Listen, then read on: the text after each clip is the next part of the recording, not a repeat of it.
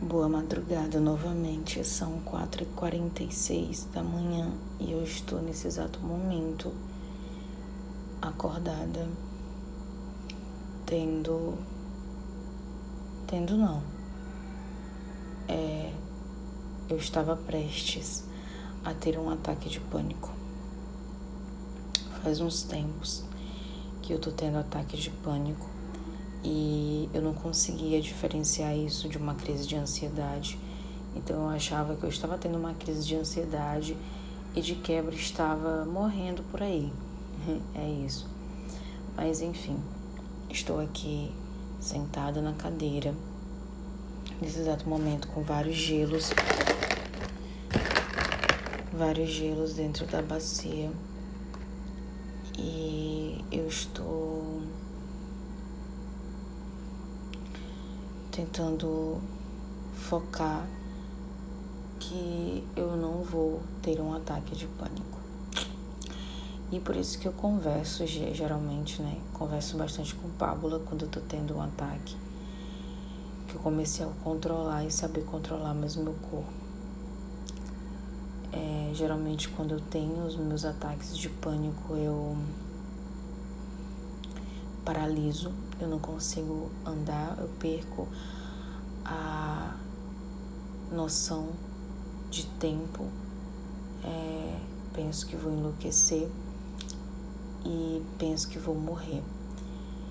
E eu comecei a achar muito bizarro o fato de eu ter medo de morrer quando eu tô tendo uma crise, né, um ataque de pânico no caso, porque é uma coisa que eu não tenho é medo de morrer, né? Mas a sensação horrível de você estar sendo sufocada, de você estar perdendo o ar e tudo mais, leva você a perceber que aquele momento é a sua hora e que você vai morrer ou vai enlouquecer. Né? E faz uns tempos, né, que eu estou apresentando esses sintomas. Hoje eu já consigo diferenciar um pouco mais e foi um dos fatos pelos quais eu me afastei de todas as redes sociais. Me afastei de todas as redes sociais justamente porque eu estava tendo muito ataque de pânico. Já não era mais crises de ansiedade. Estava parando bastante no hospital, pensando que eu estava quase morrendo, pensando que eu estava com a pressão baixa, pensando que a qualquer momento meu coração iria parar porque eu não sentia, né? Mas é, ele bater, sendo que ele estava palpitando de tão forte, mas durante um ataque o meu corpo ele fica totalmente paralisado. Eu perco toda a minha coordenação motora, eu fico totalmente em choque. E quando a pessoa percebe que eu estou extremamente silenciosa, a pessoa percebe que eu estou tendo um ataque de pânico. É eu estava dormindo um pouco, porque eu estava eu, tava, eu, eu estudei até tarde, né? E eu acordei porque eu sonhei que eu estava estudando. Ou seja, eu, estou tendo muitos pensamentos noturnos onde eu preciso dormir e. Oh, eu simplesmente não consigo dormir porque eu penso que eu poderia estar estudando, eu penso que eu poderia estar fazendo alguma coisa útil na minha vida.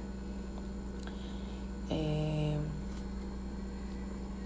Nesse exato momento estou com uma bacia cheia de gelo porque eu percebi que eu ia ter um ataque de pânico. E quando a minha terapia se intensificou um pouco mais, eu comecei a perceber os sintomas. Eu comecei a aceitar que eu estava tendo um ataque de pânico. E comecei a fazer técnicas que o psiquiatra me ensinou. Então, são as técnicas das cinco coisas, onde eu olho para o meu redor Antes disso, eu recebo o ataque de pânico dentro do meu corpo. Eu percebo que ele está em mim. eu percebo que ele vai vir e eu não posso negar isso. É, eu começo a respirar ofegante, começo a pensar que eu tô perdendo o controle, começo a pensar que eu vou morrer e enlouquecer. Logo em seguida, é, eu lembro da minha terapia e eu começo a analisar que eu estou somente tendo um ataque de pânico. Começo a repetir para mim mesma que eu não vou morrer, que eu não vou enlouquecer. Começo a repetir para mim mesma que tá tudo bem, que é para me respirar. E eu sei que muitas pessoas não conseguem fazer isso. Eu sei que muitas pessoas não conseguem ter essa noção porque a gente não tem essa noção, né? Mas as terapias intensas têm me ajudado a reconhecer os sintomas antes mesmo que o ataque de pânico ele venha com mais força do que eu. Então eu começo a repetir para mim mesma que vai ficar tudo bem. Eu olho para os lados, eu tento reconhecer cinco objetos, é, porque eu não quero focar nos meus sintomas, que é a falta de ar, que é o pensamento acelerado, a, as palpitações do coração. Então eu olho para o redor, observo os cinco objetos e depois eu falo quais são esses cinco objetos. Depois eu toco nesses cinco objetos. Eu falo o cheiro de alguma coisa que eu estou sentindo. E depois, por último, eu pego gelo. Eu estou aqui com uma bacia de gelo na cozinha. E são exatamente 4h33 da madrugada do dia 11 de dezembro. Eu estou colocando os gelos no meu pulso para que eu não foque na minha dor, mas eu foque é, no gelo. eu foque na temperatura do gelo no meu braço, que chega a doer. Então, quando eu percebo que a dor que o gelo está causando no meu pulso é, ela é mais sensitiva do que a dor do ataque de pânico, eu começo a focar na dor do gelo em contato com a minha pele para que não possa queimar ela. Então o gelo é uma ótima, né? É um ótimo remédio para se livrar de um ataque de pânico e você voltar à sua realidade. Então, hoje em dia eu consigo reconhecer quando eu estou prestes a ter um ataque e eu consigo me sustentar, eu consigo sair desse ataque. Nesse exato momento não estou tendo um ataque de pânico, eu consegui me acalmar. E eu estou gravando justamente para entreter os meus pensamentos, né? É, muitas pessoas pensam, né? Tipo, ah, a pessoa se grava tendo crise de pânico. Eu, geralmente eu não faço isso. É tendo crise de pânico. Eu primeiro falo pra mim que tô muito bem, que, tô, que eu preciso respirar e tudo mais. E aí, geralmente, quando eu tô na fase do gelo, eu começo a fazer qualquer outra coisa que possa me entreter e eu não foque nos meus sintomas. E nesse caso, é o podcast. Estou fazendo esse podcast para que eu possa pensar em outra coisa, a não ser coisas que estão me dando gatilho a ponto de eu ter um ataque de pânico. É, por muito tempo eu pensava que era somente uma crise de ansiedade, até eu reconhecer e aceitar que eu estava tendo crises de pânico, ataques de pânico durante as madrugadas, né? É, eu estava estudando para eletrodinâmica e eu acordei, eu dormi um pouco durante assim um, uma hora de relógio, mas meu sono estava bem leve, estava tendo muito pensamento. E acordei bem eufórica, dizendo que eu precisava estudar, porque eu estava sonhando que eu estava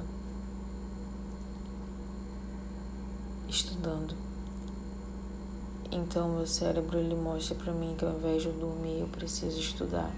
E eu sei que não é isso. Mas as pessoas me fizeram acreditar que a física e o mestrado ela tem que ser assim. É...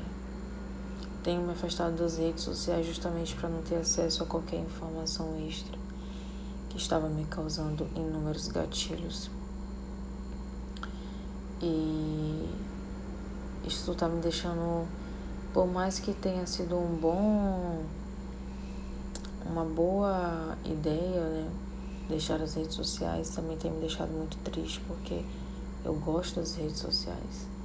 Eu gosto do meu Twitter, eu gosto do meu Instagram.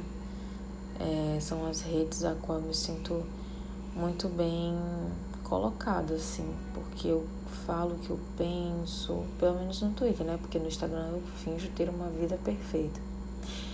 É, mas no Twitter, o fato de poder ser caótica é muito bom. tô gravando esse podcast, tenho certeza que ninguém vai ouvir. E é exatamente por isso que eu tô gravando um podcast, porque ninguém vai ouvir, você entendeu? Mas essa é a realidade, uma pessoa que faz mestrado em física e tem inúmeros gatilhos dentro de si que foram e começaram a ser desencadeados dentro da universidade, desde envolvendo assédio sexual até assédio moral. E eu levava uma vida muito tranquila, muito perfeita, até até entrar no mestrado, até ter desencadeado esses meus sintomas até ter desencadeado esses gatilhos que me deixam com esses sintomas, na verdade. E faz muito tempo que eu não consigo dormir mais direito. É, eu ainda não recebi nenhuma nota de eletrodinâmica, isso tem feito eu não dormir, porque na minha cabeça eu tirei notas baixas. E com certeza eu tirei notas baixas, porque nós estamos falando de casana. muito difícil, né? Nós termos notas muito boas em casana mas eu tô nesse exato momento bem reflexiva, porque eu não sei as minhas notas, estou bem aflita é, e eu não sei quanto eu preciso tirar na minha prova presencial. Creio eu que seja o máximo, né? Eu preciso tirar o máximo da minha prova presencial, ah, o que eu puder. E isso está me atormentando, né? A ponto de eu precisar estudar muito para conseguir ter êxito. Eu vou decidir que eu vou correr hoje, que eu vou me exercitar um pouco. Eu tô com muito sono, mas eu não consigo dormir. Toda vez que eu durmo, eu penso que eu poderia estar estudando. E eu começo a ter a crise de pânico porque eu começo a ter todos os sintomas.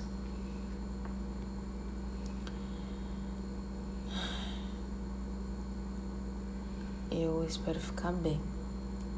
Daqui a um tempo eu tô gravando esse podcast justamente para eu ter noção de tempo e analisar que vai ficar tudo bem daqui a um tempo. Quando eu, eu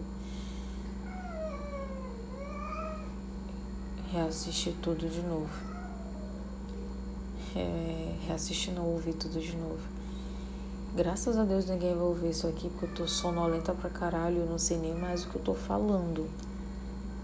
Mas a ideia é justamente essa, ninguém ouvir o que eu tô passando, que eu tô. Eu queria. Eu queria voltar a ser a Andresa de antes, eu queria voltar a ser uma pessoa alegre, né? eu não tô sendo uma pessoa alegre, isso é bem nítido, né? Graças a Deus, ou não. E